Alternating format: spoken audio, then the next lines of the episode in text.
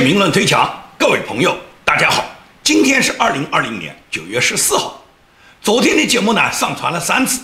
第一次呢是因为呢想给大家轻松一下，我在节目的最后呢发布了一个这几天美国很火的一个视频。这个视频呢是一九九七年一个网球视频。本来这个视频呢说句真话是很轻松，连川普总统看完了以后呢都点了赞的。那么这段视频是个什么内容呢？我把我这个视频昨天剪下来的，我自己解说的这一段内容呢，传给大家看一下。通过这个内容，你们就知道我这段视频呢是什么内容了。好，节目的最后呢，给大家轻松一下，轻松什么呢？也就是这几天呢，美国很火的一个视频，在整个互联网上各个媒体上都在流传。我看到以后呢，我觉得这个视频完全是可以发给大家，让大家轻松一下。它指的是一九九七年一个网球比赛的一个视频。这个视频现在在美国的互联网上刷屏了。他就是说，当时克罗地亚的一个球员，这个球员和对方的球员在比赛的过程中呢，他连输了三个球，输了三个球以后呢，他已经没有信心呢，跟对手呢继续把这场球进行下去了。但是比赛并没有结束啊，所以说他就走到这个球场旁边，把球拍呢交给那个捡球的球童，一个十四岁的一个女生，叫这个小女生把这个球拍给他呢，说你呢上去打。那个球童就吓傻了，他竟然这个你在比赛，我怎么去打？他就双手做出一个求这个女生让他上场比赛的这个动作。最后，这个女生在大家的鼓励上，在全场的观众声中，这个女生呢，她就手持球拍上了场。那么，对方这个球星呢，他就和这个女生呢很友好的呢，他一来一回打了几个球，而且呢，就把这个球赛呢变成了一个表演赛。这个球很多过去，他都用头去把这个球把它接回来，然后连着两个头球，其中还有一个角球，来完成了这场风趣幽默的比赛。看完这个，大家就知道了，就是这一段。我本来呢是想把这一段视频呢插在我的这个节目里面的。结果呢，我上传以后呢，马上就受到 YouTube 的警告，可能呢是涉及到侵权，就是这一段视频呢，可能被有人呢已经注册了是他的版权。其实这个都是公共比赛的视频，都是很多电视台在现场直播，然后通过广播、通过电视直接向全球观众直播的这个画面，怎么变成了侵权呢？那没办法，YouTube 警告你侵权，那我只好把它撤掉，我就把这个视频撤下来了。撤下来以后就再上传第二次。那么上传第二次以后就成功了，成功了呢，我认为就没问题了，我就公开发布了。发布完了以后，我就陪太太呢到超市里面去买东西去了。就在我在超市的过程中，有朋友给我打电话说你的节目呢被禁播了，也就是你这个节目现在已经被拉黑了。我打开手机一看，手机上只有浏览功能，手机上是不能操作的。看到我的这个节目呢已经呢被拉黑了，但是呢怎么操作，为什么被拉黑，我不清楚。我赶紧开车呢就回了家，上到电脑上面才看到 YouTube 呢给我发了警告信，告诉我这个节目被系统已经拉黑，因为这个节目里面有暴力内容。我看来看去，这个里面什么暴力内容呢？我想了想，跟我昨天所讲解的内容里面谈到赵胜业他曾经提出的三个例子：要在喜马拉雅山要埋多少吨核弹头了，要在什么南海启动什么核潜艇上面的核弹头了，要怎么去毁灭人类，要怎么毁灭地球了？我估计呢是跟赵胜业讲话的这三段内容，我发的三张中英文对照的图片有关。所以说我把这三张图片撤下来。另外呢，我这个标题里面呢有赵正业想毁灭地球、毁灭人类的话，我觉得可能是因为这个问题，YouTube 判定呢我这个呢是有暴力内容，所以说就再次调调整以后。过了大概要一个小时以后，才把这个节目呢再次发上去，然后等待他审核。他又审核了大概有大半个小时，认为呢这次通过了。所以昨天的节目最终原因就是这样，就是一开始大概有一千个左右的读者，他们看的节目看着看着突然就断掉了。那么原因就是被 YouTube 系统拉黑了。所以有的人呢不明白，反复的问我，我今天呢就跟大家呢做一个解释。那么关于被删掉的这段视频的内容呢，在这个社交媒体上很多，我没有这个网络链接，我也是从社交媒媒体上下载的，主要是在推特上面，尤其是英文推特版上面呢，流传的很多。川普总统都点了赞了嘛？有兴趣的朋友呢，你们可以上几个社交媒体，Instagram 啊、Facebook 啊，或者是推特上，都应该能找到。好，谈我们今天正式的话题。我们今天正式的话题呢，主要是看中美和中日的关系呢，它即将产生一个重大变化。那么中美关系的变化是什么呢？是美国驻中国的大使叫布兰斯塔德，他正式宣布离任。并且呢，准备在下个月离开北京。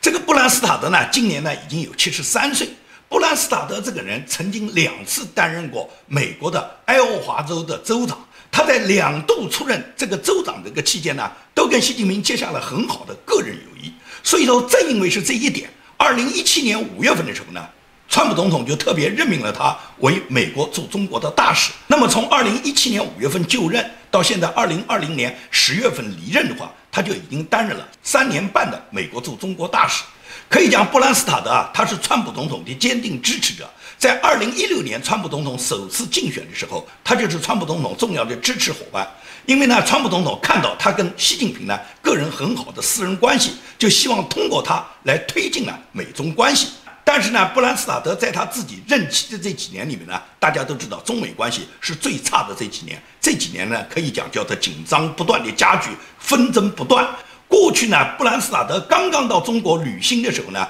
中国外交部是称布兰斯塔德是中国人民的老朋友，就是因为习近平跟他的两度的这个个人友情嘛。因为习近平在最初，在一九八五年还在河北省担任正定县县委书记时候，就曾经率领过一个什么玉米代表团去访问过艾奥瓦州。因为艾奥瓦州是美国的农业州嘛，当时布兰斯塔德是第一次出任这个州的州长，因此习近平的来访，他跟习近平个人就认识了。那时候呢，两人就结下了个人的友谊。等到二零一二年，习近平那时候已经是储君了，他本人呢是以国家副主席的身份访问美国。在访问美国期间，他特意安排再次拜访了艾奥瓦州。那么这时候，布兰斯塔德恰好又第二次出任了这个州的州长。因此，两任州长期间，习近平都到访过美国。这样的话，布兰斯塔德就跟习近平个人就结下了很好的友谊。川普正是看中了这一点，因为川普刚刚接任美国总统的时候啊，川普那时候并没有想象过中美之间的关系是今天这个结果。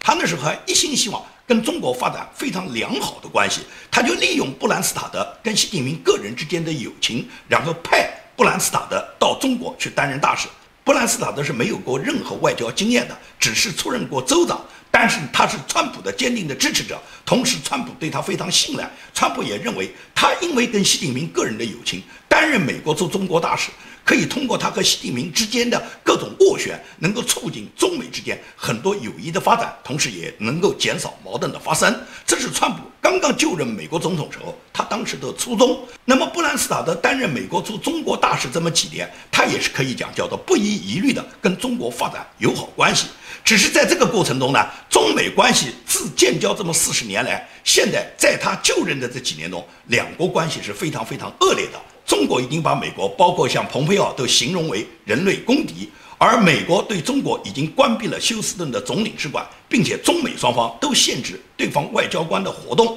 布兰斯塔德作为一个美国驻中国大使，希望在《人民日报》上发表一篇文章，都被《人民日报》无理的拒绝。所以说呢，中美之间的关系现在已经达到了冰点。那么布兰斯塔德在他就任的这几年里面，他做出的一些主要的贡献，按照他自己总结的，就是他促成了中美之间第一贸易阶段的协议。不管第一贸易阶段协议中国履行了多少，但是这个协议确确实实签了。川普也认为它是一个很好的协议。中国呢现在也履行了一部分。这个协议目前来讲还在执行状态。所以说中美之间达成这个中美贸易第一阶段协议，布兰斯塔德是立下了汗马功劳。第二个布兰斯塔德最重要的贡献，他就是说服了中共的高层，把芬太尼呢列为中国的管制药品，也就是把它列为毒品。这样的话，再有人把芬太尼往美国输送的话，在在中国是涉及到毒品犯罪的。所以说，布兰斯塔德他成功的把芬太尼列入毒品之后，那么减少了芬太尼对美国的这个出口，也就是可以大大的缓解芬太尼对美国的侵害。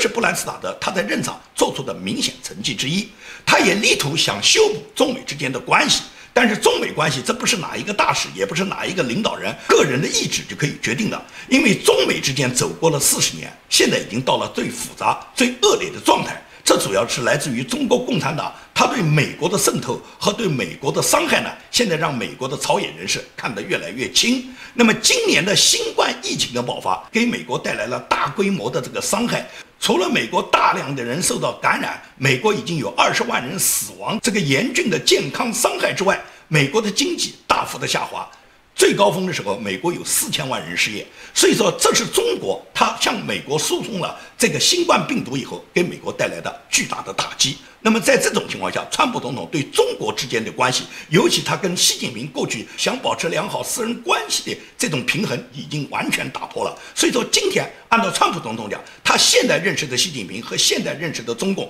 已经远远不是八个月前签订中美贸易第一阶段协议的时候的中国了。所以，川普总统现在对中国的打击，他这个步骤是一套接着一套，从贸易战打到科技战，从科技战马上就要上升到金融战。因此，布兰斯塔德。他在中美关系现在已经严重下滑，他个人跟习近平过去的这个关系，也就是唯一的中美之间的一个友谊的纽带，也完全断掉了。到了一个美国大使在中国的一个媒体上，一个人民日报上想发表一个美国大使馆的文章，都被人民日报拒绝。那么驻美大使在中国还能行使什么他言论自由的权利呢？所以说呢，布兰斯塔德他现在宣布离开中国，显然是他认为继续跟中国跟习近平这个所谓私人交情沟通已经。根本没有可能对中美关系还能产生促进作用。相反，习近平已经一再破坏他们之间的友谊。现在，蓬佩奥是被中国骂成了人类公敌。中国很多媒体上啊，他对美国这些政治人物啊，他们给予的这些外号都是非常无理、非常粗鲁的。他们把川普叫成大金毛。他们把蓬佩奥叫做胖猪鹏，所以说呢，中国他这个公然的这个党媒媒体上就这样去丑化美国的政治人物，只能代表中共的媒体的理论水平非常非常差，他们不懂得外交礼仪，他们在攻击美国政治家的同时，他们并没有损害到美国政治家他们个人的形象和声誉，而相反的是让美国和全世界人都看不起你中国的媒体，你这个水平就是下三滥，就是流氓草寇。所以，布兰斯塔德在这个关键时候离开中国，回到美国，他是继续帮助川普总统竞选，力争川普总统在今年十一月三号的大选中能够获得胜利。那么，下一任美国驻中国大使，目前来讲，川普总统还没有宣布什么时候能够有新的人选，川普总统仍然在考虑中。目前来讲，川普总统除了他每天的国事繁忙之外，他还要奔波在美国所有的五十多个州里面。然后巡回的进行演讲造势，然后为他的总统连任争取更多的选民。洛杉矶呢，在星期六发生了一个黑人袭击警察的事件。这个事件呢，网上有这个视频的。这个视频呢，YouTube 是不允许我们插播进来的，因为它涉及到暴力。他是指一个黑人，他自己就持枪走到一辆停靠在路边的警车旁边，直接对着警车的玻璃就开枪，打完了以后他就跑。那么被他开枪击中的是两个警察，一个女警察，一个男警察。这个女警察本人的下巴已经完全被打碎了，但是她的神志是清醒的。她一边呢通过无线电呼救她警局的人员来抢救他们，一边呢为打中前额的那个男警官呢为他扎绷带止血。后来这两个警察送到医院急救以后呢，目前手术以后呢情况基本稳定。所以说，川普总统在听到这个消息以后，川普总统可以讲是义愤填膺。昨天晚上，也就是当地时间的星期天，川普总统在拉斯维加斯演讲。这次呢是疫情以来，川普总统首次把演讲的会场呢是放在室内的，所有进入这个会场的人呢都需要量体温，都需要戴口罩。川普总统在演讲中痛斥拜登的民主党，他们姑息罪犯，允许囚犯投票。对于洛杉矶星期六发生的这个黑人罪犯袭击警察的这个案件。川普总统就明确说，抓住这个罪犯，这个罪犯应当判死刑。任何袭击警察、企图杀害警察的罪犯是绝对不能姑息，要把他们判死刑。所以，川普总统讲的话激起了全场的观众热烈的掌声。可以讲，以往川普总统他的竞选造势，现场的观众大部分都喊“美国万岁”，都是喊川普再干四年，For more years）。但是最近，川普总统竞选的场地到处都是欢呼的民众，高喊的 “We love you”，就是我们爱你这句话。可以讲，这种场面很少在美国总统竞选中出现，也就是现场的观众不断的高呼着对总统表达他们的热爱，真的是竞选中难得的场面。我看到电视上曾经有过一个视频画面，也就是川普总统在演讲中，他跟一个孩子互动的画面。川普总统当时抱着那么一个小男孩，这个小男孩最多也就三四岁。川普总统就问这个小男生：“你是愿意回到你父母身边呢，还是愿意跟川普在一起呢？”那个小男生对着话筒说：“川普。”全场掌声雷动啊！Where's your daddy and your mommy, right? Do you want to go back? Do you want to go back to them, or do you want to stay with Donald Trump? Trump.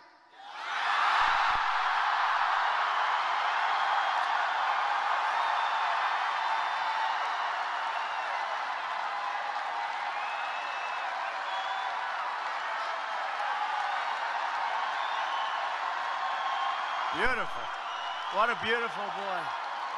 What a beautiful boy. 所以说，你看到川普总统和这个小男生的互动，你就可以感觉到美国人民对川普总统的那份热爱。这个孩子和孩子的父母对川普总统的热爱。川普总统就在洛杉矶警察被黑人罪犯袭击之后，他就专门发了他的推特，他的推特就谈到民主党，谈到拜登。他说，在整个夏天中，乔拜登保持对左翼暴民袭击警察的沉默。当拜登极左的支持者纵火焚烧警车、警区和法院时，乔拜登称他们是和平抗议者。当被问及他是否会削减警察经费的时候，拜登的回答说：“是的，绝对会这么去做的。”所以说，拜登呼吁废除现金保释，并关闭监狱，甚至称执法人员为敌人。拜登的反警察运动必须停止，资助反警察的组织和公司应该把钱交给受害者和交给那些去世的警察家属。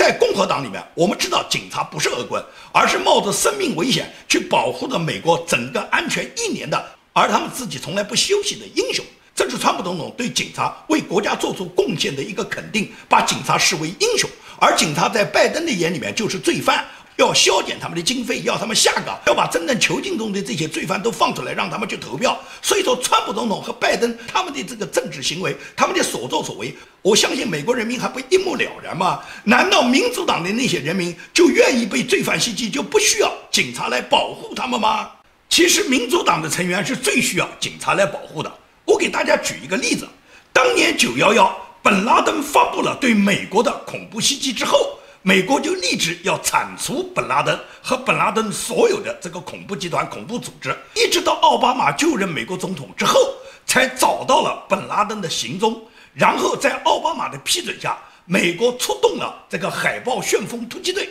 对本拉登实施了斩首。也就是那一天，海豹突击队几十个队员，他们冲到了本拉登躲藏在巴基斯坦的一个住宅里面，然后去斩杀了本拉登以后。最终完成了这个反恐战斗和反恐任务。那么，这个反恐战斗和反恐任务完成之后，所有的斩杀本拉登的这些英雄们，对美国来讲，毫无疑问来讲是英雄。但是，这些英雄就更应该保护这些英雄的隐私啊！因为本拉登的恐怖主义集团是随时都希望能找到这些突击队员，找到他们报仇，要对他们和对他们的家人下毒手的。结果，奥巴马领导的民主党呢？他们就公布了所有这个旋风突击队队员，就是斩杀本拉登所有的这些英雄队员他们个人的信息。你把他们个人信息公布的这个目的是什么？你说他们是英雄，你说他们是英雄，你美国表彰英雄完全可以，就说他们在某次战斗中成为英雄，完全不必要告诉人家这些英雄就是斩杀本拉登的那一批英雄啊。所以说，追击本拉登里面，其中有六名突击队队员，他们由于他们的姓名被奥巴马政府公布于众以后。结果呢，就导致这六个队员，他们在一年以后乘坐的一架直升机被导弹击中，全部牺牲了。其中这个有一个牺牲的队员，他的母亲打电话给电视台，他就说奥巴马政府没有经过他们的同意，就公布了这些队员和这些队员家里面的各种信息。然后他这个突击队员的儿子就非常担心自己的父母、他们家人的安全。那么很快就传来了他儿子牺牲的消息，所以这个母亲她心里面是非常痛苦的。这一段视频被福克斯新闻采访以后挂在网上的，但是很快就被 YouTube 下架了。现在 YouTube 是全网封杀这个视频。那么这个视频里面就是这个牺牲了这个突击队员的母亲，他的父母讲述儿子在他自己的名字被奥巴马政府公布之后。他们本人可能遇到的安全危险，果真一年以后，有六个突击队员，他们在乘坐的一架直升飞机上面，这架直升飞机全部被导弹击中，然后六个队员全部牺牲了。也就是他们当年斩杀本拉登时候，他们没有牺牲，到后来被奥巴马政府公布了他们的姓名之后，这六个英雄队员最终却被导弹击中了。那么发射这个导弹的人显然是跟着这六个队员去的，他们怎么知道这六个队员的信息呢？他们怎么知道这六个队员就是斩杀本拉登的这个队员的信息呢？这是奥巴马政府公布的。所以说，民主党的这些成员，你们更应该清楚，你们的隐私的保护，你们需要国家强大的政权来保护，你们需要警察来保护你们。你们作为突击队员，需要美国国家政权来保护；作为一个普通的民主党的民众，你更需要你当地社区的警察来对你保护。我相信，在美美国，应当是一个完善的法治社会，任何人藐视法治，任何人袭击警察，毫无疑问来讲，这个人都是罪大恶极的。好，我们谈我们今天节目的第二个话题。第二个话题，也就是日本的首相安倍晋三呢，他提出，因为他生病，然后呢，他要辞去首相的职务。那么接替他的人是谁呢？现任日本内阁官房长官叫菅义伟。菅义伟在自民党总裁的选举中以压倒性的胜利已经完全胜出了，他将在本星期出任日本的第九十九任首相，接替因病辞职的日本原首相安倍晋三。日本当地时间九月十四号，自民党总裁呢进行了一个选举。现年七十一岁的菅义伟，在总共五百三十四张有效票中，他获得了三百七十七张票，击败了前外务大臣岸田文雄，他得到了八十九票，也击败了前自民党的干事的叫石破茂，他得到了六十八票。然后菅义伟正式当选了自民党的总裁。在接下来的九月十六号，菅义伟呢将担任日本首相，接替安倍晋三剩余的这个任期呢，到明年的九月份。那么菅义伟是个什么人呢？他的上任以后，对中日关系、对美日关系会产生哪些重大的影响呢？菅义伟这个人真的是出身一个贫寒家庭的人，他父亲就是一个农民，他父亲一直到九十多岁去世，都一直待在他日本的那个小山村里面。菅义伟的父亲呢，是曾经在伪满时期，日本呢派到呢满洲的一个铁路局的一个职员。二战结束以后呢，他回到了日本，就回到了他家里面日本北部的一个小山村，是一个纯粹地地道道的日本农民，在家里面经营他那几亩土地。菅义伟呢是家里面的长子，那么按照日本的这个传统的风俗，长子呢能继承他们家里面的家业，所以菅义伟的父亲呢是希望这个儿子呢能够在家里面跟着他一起务农，最终呢接替他自己呢家里面留下来的那些土地和家里面农村的那点家业。但是菅义伟从小呢就是一个非常有志向的人，他不愿意呢接替呢他父亲的工作，一辈子在农村田头里面呢就葬送了他自己的青春，所以呢他自己呢就一直有远大的理想。但是呢他确确实呢学习成绩也不怎么样，也不像他的姐妹一样能够考上比较好的高中，因此呢他自己最终辍学。辍学干什么呢？他呢就跟他的一帮小伙伴，他其中那批小伙伴跟他都差不多，都是家里面男生的长子。父母都是希望他们在家里面继承他们家里面的农业的家业的，但是这些小伙子们不愿意待在家里面，不愿意一辈子就待在农村，所以说他们跟菅义伟就约好了以后，有一天他们就离家出走了。他们离家出走之后，没有跟父母亲讲他们要到哪里去，他们自己是走了很远的路，到达了他们当地的一个火车站。到了火车站以后，大家商量去哪，菅义伟就提出要去就去东京，在日本发展只有到东京去发展。那时候他们作为农村来的孩子，哪见过什么东京？哪知道东京那么繁华的大都市啊？但是菅义伟就有这个志向，他就希望到东京去寻找自己发展的方向。所以这一批小伙伴呢，他们就乘火车，把他们身上不多的钱付了车票钱以后，就到达了日本东京。那么东京是一个繁华的大都市啊，对于菅义伟这种农村来的孩子，什么也没有，他在东京怎么生存呢？他到了东京以后，他就四处打听哪里有工作，结果他就看到有一个纸箱厂。就是瓦楞乡啊，我们大家知道的那种牛皮纸的瓦楞乡，有一个瓦楞乡厂正在招工，管吃管住。菅义伟一看太好了，这就跟中国八十年代改革开放以后，很多农民工到城里面打工，有人雇佣农民工管吃管住。菅义伟当时在日本，也就是这个现象啊。他跑到那个牛皮纸的瓦楞纸箱，那个纸箱厂提供他吃，提供他住，还给他一部分工钱，他就到那个单位里面报名，然后就上班了，就去在瓦楞箱厂做一个瓦楞纸箱的工人，然后就在这个厂里面开始上班了。虽然工资不多，但是呢，菅义伟不像其他小伙伴，人家拿到钱呢就可能吃吃玩玩就花掉了。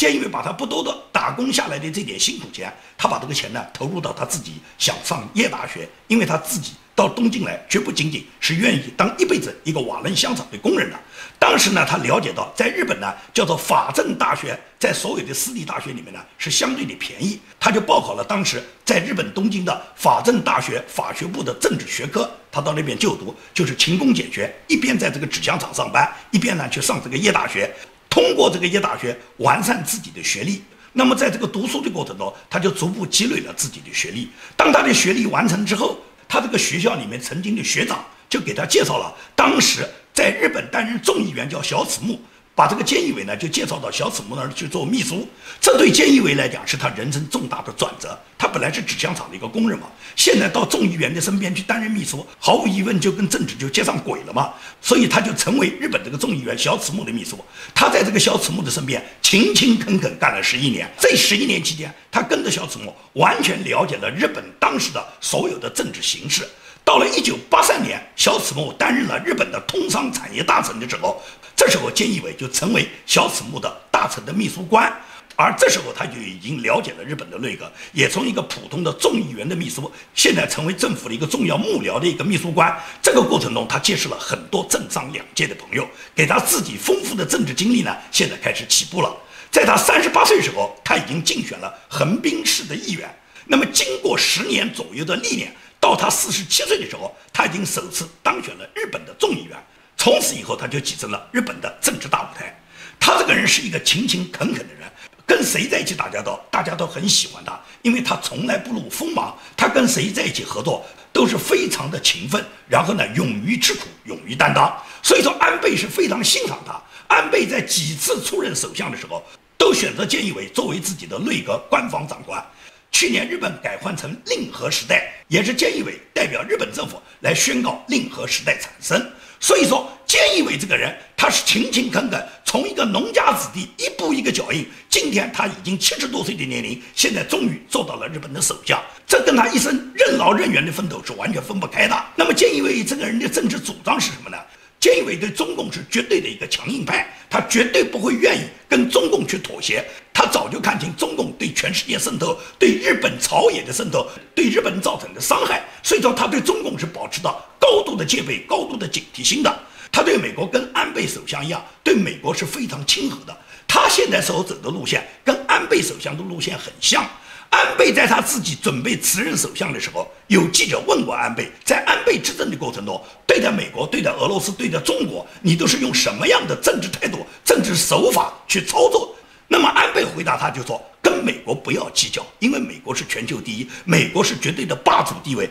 跟美国不要计较，他们对日本有哪些我们觉得不是很愉快的事情，不要计较美国很重要。所以说，他对美国的政策是不计较美国。然后对于俄罗斯呢，他说对于俄罗斯不要去冒犯，因为俄罗斯是个北极熊，俄罗斯是一个邪恶霸道的国家，跟这种国家没有道理好讲，不要去冒犯他，你冒犯他，他会小题大做，然后他会给你非常大的别扭，所以他对俄罗斯是不要去冒犯。然后对待中国呢？对待中国，他的态度是不理中国，对中国动不动叫嚣要打倒日本帝国主义了，要消灭日本帝国主义了，跟日本人什么宁愿祖国不长草，也要收复钓鱼岛。他对于中国人讲的这些话，你不要理睬他们，不要把他们当回事，因为日本没有中国，日本一样可以发展的很好。但是中国没有日本，中国的发展形势就得停步了。所以说，安倍对美国、俄国和中国，他看待的政治态度是非常清晰的。而菅义伟毫无疑问来讲是继承了安倍对美俄中的这个态度的，所以说菅义伟的当选可以讲基本能认可是安倍的延续，不会有什么太大的外交变化。因为菅义伟这个人一生的政治操作，他都是非常谨慎的，亦步亦趋，每一步都踏踏实实走好。他是一个任劳任怨的人物。他今天代表着日本人民，先完成安倍首相的这个任期，到了明年九月份，他能不能继任下一届首相？那根据他现在接任安倍首相后面这个余下不多的一年任期，根据他的表现，日本人民会做出他们的选择。所以我们期待的，菅义伟接任日本首相以后，跟美国友好的合作，同时遏制中共在全球的霸凌，在亚洲的霸凌，然后日本很好的配合美国，发挥日本作为美国在亚洲最友好、最亲密的盟友的作用，共同的打击中共，消灭中共。我们期待在川普总统下一个任期，在菅义伟的日本内阁的配合下，最终能够早一点剿灭中共。好，今天的节目就跟大家做到这里，谢谢大家。